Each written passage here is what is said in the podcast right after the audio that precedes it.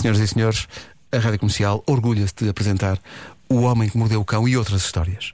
Rubrica de histórias bizarras da atualidade, aquelas que supostamente ficariam para o final dos noticiários, mas nós aproveitamos para lhes dar o destaque que merecem. Sou o melhor desta manhã, na verdade. Uma não é? grande ideia Meu do Nuno Deus, Marco. Isso, isso, isso pare- isso parece a sinopse original de 1997. Estou a ler a sinopse original, ainda com o logotipo anti- antigo, não é? Eh, ah, atenção, os patrocinadores eh, degladeiam-se eh, para conseguir o, o, eh, É anunciar neste espaço. É não compreensível. Uh, quem ganhou essa corrida foi a dupla formada pela nova gama Seat Leon E e também Fnac. Um grande abraço para a SEAT, um grande abraço para a FNAC. Pronto. Obrigado por apoiarem este projeto. Essa vozinha. Título deste episódio: Um monolito num deserto plantado. Cheira bem. Cheira ao homem que mordeu o cão. Um sofá bem jeitoso e barato. Cheira bem. Cheira ao homem que mordeu o cão. Uma freira a espreitar na janela. E não tenho mais nada para ti. é bom, é muito bom, é. Tem, Olha, Nuno, 3 km esse Mas eu gostei deste final. deixa-me só dizer. este lançado. Deixa-me só dizer-te, Nuno, que fico muito contente que tenhas aproveitado a história do monólito, porque eu vi ontem e pensei, tenho que mandar isto ao Nuno, e não mandei! E por isso fico muito contente de Epá, é visto. ótimo. A história é, ótimo. maravilhosa. E, e- eu tenho estado, não sei porquê, a evitar esta história. Não sei porquê, porque isto já, já, já aconteceu há uns dias. Sim. Ah, e parece-me mais do que digna de ser falada aqui, porque é aquele toque final de chalupice fascinante que este ano precisava. Mas de facto, nós temos de falar nisto, que é o Segue o mistério instinto. do monolito metálico que apareceu no deserto do Utah, na América. Foi descoberto por um piloto de helicóptero que sobrevoava ao local, um estranho monolito metálico ali especado no meio das rochas a patrão. E, e, bom, num mundo em que os teóricos da conspiração deixaram de ser um punhado de chalupas e passaram a ser uma massa humana aparentemente gigantesca, é claro que já há malta a dizer que foram os extraterrestres que deixaram aquilo cá na Terra. E eu não tenho nada contra essa teoria, atenção, eu acho-a maravilhosa e é claro que aquilo lembra-me o monolito preto do filme 2001 Odisseia no Espaço. Eu adorava ir. Eu adorava ir lá, passando antes pelaquela loja mascarilha, comprava um fato daqueles de gorila viajava até ao deserto do Utah e ia tirar uma selfie ao pé deste monolito agarrado a um osso de plástico da minha cadela chiclete, ok? E essa para mim seria a selfie. Mas não podendo fazer isso, deixem-me só desfrutar da maravilha misteriosa que é aquele paralelepípedo ali espetado no nada, no meio de umas rochas, que ninguém, nem as autoridades locais, faz ideia de como foi posto ali.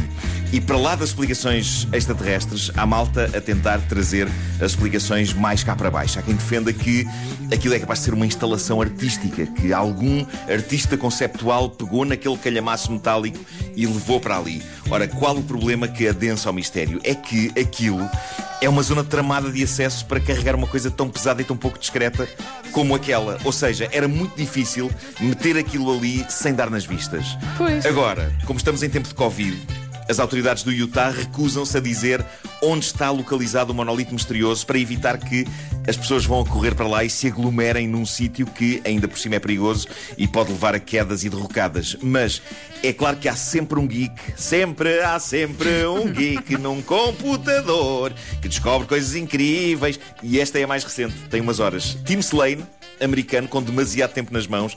Ele deu-se ao trabalho de passar o deserto do Utah a pente fino no Google Earth. Agora imaginem, é preciso ter tempo.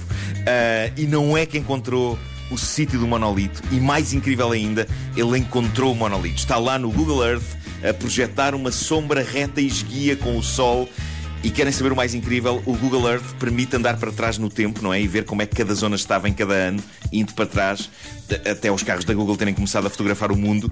Depois fiquem lá com esta bomba. O sacana do monolito já ali está há 4 anos e ninguém deu por ele a não ser há dias. É ou não é um mistério gostoso? É bem gostosinho. Eu acho Sim, incrível. sim. Seja, seja como for, pessoas que já estiveram lá a analisar o objeto dizem que não parece extraterrestre, parece bom velho metal de fabrico terrestre. Seja o que for, eu adoro um bom mistério e é claro que ele tinha de acontecer neste ano surreal. Por isso, pá, bem- bem-vindo, monolito! Bem-vindo! E agora? Terror. E atenção, isto acagaça um bocadinho. Um, e há uma imagem relativa a isto que podem ver no meu Instagram. Um, e, e, quando eu publiquei a imagem, eu pensei, de certeza que vai haver alguém. É só uma questão de tempo, alguém que vai estragar e vai revelar uh, o, o, mistério por trás disso. E de facto assim foi. Já vou falar disso. Ah, Mas claro. o que é que se passou? Uh, uma, jovem, uma jovem inglesa August Rains tinha acabado de sair do banho e entra no quarto, ainda nua, e quando olha para a janela, vê está alguém a olhar para ela. Mas não é um alguém qualquer. Parece ser uma freira sinistra, deformada, com um olhar perverso e mau. E a rapariga entra em pânico absoluto e quase sai do quarto toda nua, com a família toda em casa, porque ela só queria fugir dali. E de facto, se forem ao meu Instagram, bom, é medonha aquela criatura a espreitar pela janela. É mesmo, Só passados uns minutos é que é que ela percebeu que não, que não estava uma freira monstruosa a espiá-la do lado de fora da janela. O que é que se passou? Passou-se que no vidro da janela estava refletido o ecrã principal do serviço de streaming Amazon Prime, sendo que o grande destaque no cabeçalho do site era o filme de terror A Nun's Curse, Ai, claro. a maldição de uma freira, que mostra de facto a cara de uma freira monstruosa e demoníaca cara essa que simplesmente estava a ser refletida a janela. Malta, o efeito é lindo. Mas eu imagino É lindo no sentido mais horrível e assustador e angustiante. Mas uh, é, é lindo. Mas é óbvio que mal eu pus uh, a imagem, apareceu logo um jovem a dizer: É só o reflexo da TV, a foto está cortada e a história de que alguém fugiu a correr não corresponde ao que aconteceu. Bom dia. Adoro hum. a voz. Hum. gosto da voz, mas também gosto de mães, pai. Caso, caso alguém pensasse que se tratava de uma freira sobrenatural mesmo que estava atrás de um vidro. As pessoas, uh, mas eu juro-vos que as pessoas gostam de estragar. Gostam de estragar. Aqui não, não, não, não, é um estragamento por aí além. É claro que aquilo só podia ser uma coisa desta. Oh, Marco, mas está... eu juro-vos que não sabia. Está aqui eu, alguém eu não sabia a comentar. que havia mais filmes com freiras demoníacas do que aquele filme da Nan, mas por isso houve é mais é filmes com freiras demoníacas. Uh, é por fases. Agora é palhaços, agora é freiras. Eu gostava de ter um filme de terror que pudesse frente, frente a frente palhaços demoníacos contra freiras demoníacas. Isso era incrível. Mas está, sim, sim, Vera, diz. Está aqui alguém a dizer que parece o ET. Uma das tuas seguidoras. E, e, e agora é, fui é ver ET, outra mas... vez que parece, é verdade. mas está entrapado. Tem cima, sim, sim. Ou seja, depois percebes que é, que é aquela coisa que as freiras usam, mas, mas é, é, é, é uma imagem gira. Se fez lembrar um anúncio bom, antigo da rádio, precisamos... aquelas coisas que as freiras usam. As freiras e, e as outras senhoras. E essas senhoras. Mas era o Polilon. O de correr. De correr Polilon. É verdade. Bom, precisamos de uma história não misteriosa, nem terrível e 100% terrena e aconchegante para terminar isto numa nota mais fofa. E isto tem muito a ver comigo, porque eu neste momento estou a ganhar coragem para comprar um sofá novo, porque a minha cadela chiclete deu cabo do que, do que restava.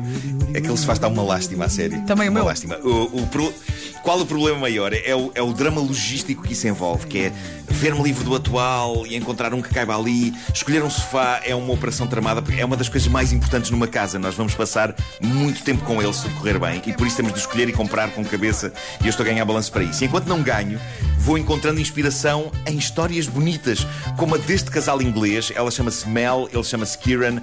Eles criam um sofá e estava a Mel no trabalho quando o marido, Kieran, lhe liga a dizer: Querida, encontrei o um negócio do século aqui na Argos. A Argos é uma grande superfície que vende mobiliário, entre outras coisas. Uh, mas, mas sim, estamos em épocas de descontos, mas este no site da Argos era esmagador porque havia um sofá incrível na Argos à venda por 30 libras. 30 libras, malta. Em euros é quase a mesma coisa. 33 euros. Imaginem isto: um sofá à venda por 33 euros. Sendo que o sofá é uma coisa que normalmente é cara como o raio. Uh, se for bom, também há sofá baratucho. Mas geralmente é muito manhosozinho. Mas este. Este parecia um bom sofá, era um sofá com design. Eh, e, e portanto o marido liga à mulher e ela fica doida com aquilo e ele diz: Já encomendei, há alegria no ar. E a mulher manda uma mensagem à melhor amiga. E foi esta a mensagem que foi mostrada ao mundo porque a amiga fez uma captura de ecrã da conversa e se calhar é, é, é melhor eu passo a ler a conversa delas. E portanto diz uh, a amiga: Então como é que está o novo apartamento? Estou entusiasmada para vos visitar assim que me disserem que posso. E responde a Mel: Está ótimo, fica uma paragem do trabalho, uh, estamos a comprar móveis aos poucos. E diz a amiga: Isso é incrível, atenção, está atento aos saldos da Black Friday e da Cyber Monday. E responde a Mel: Sim, sim, o Kieran, portanto o marido, o Kieran acabou de comprar um sofá na Argos por 30 libras. E diz a amiga: O quê?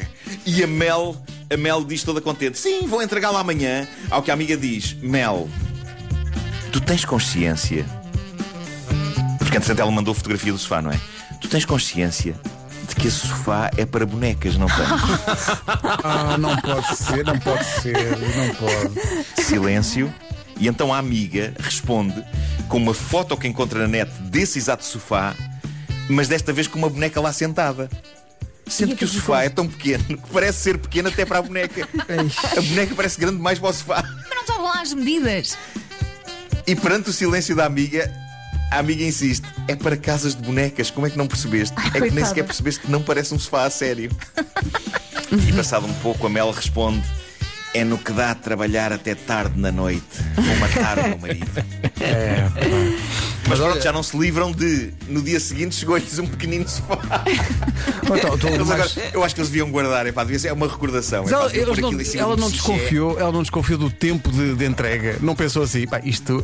Uns hã? 30 Não. euros. Epá, não. Ninguém, ninguém desconfiou de nada. A, a- a sede por bons descontos é de tal ordem que é tipo. Só ok, aceita vamos, tudo. 30 libras. Então, sabes que nós, nós lá em casa estamos a a, 33 euros. andamos a estudar a hipótese, e tu tens toda a razão, os sofás são caros.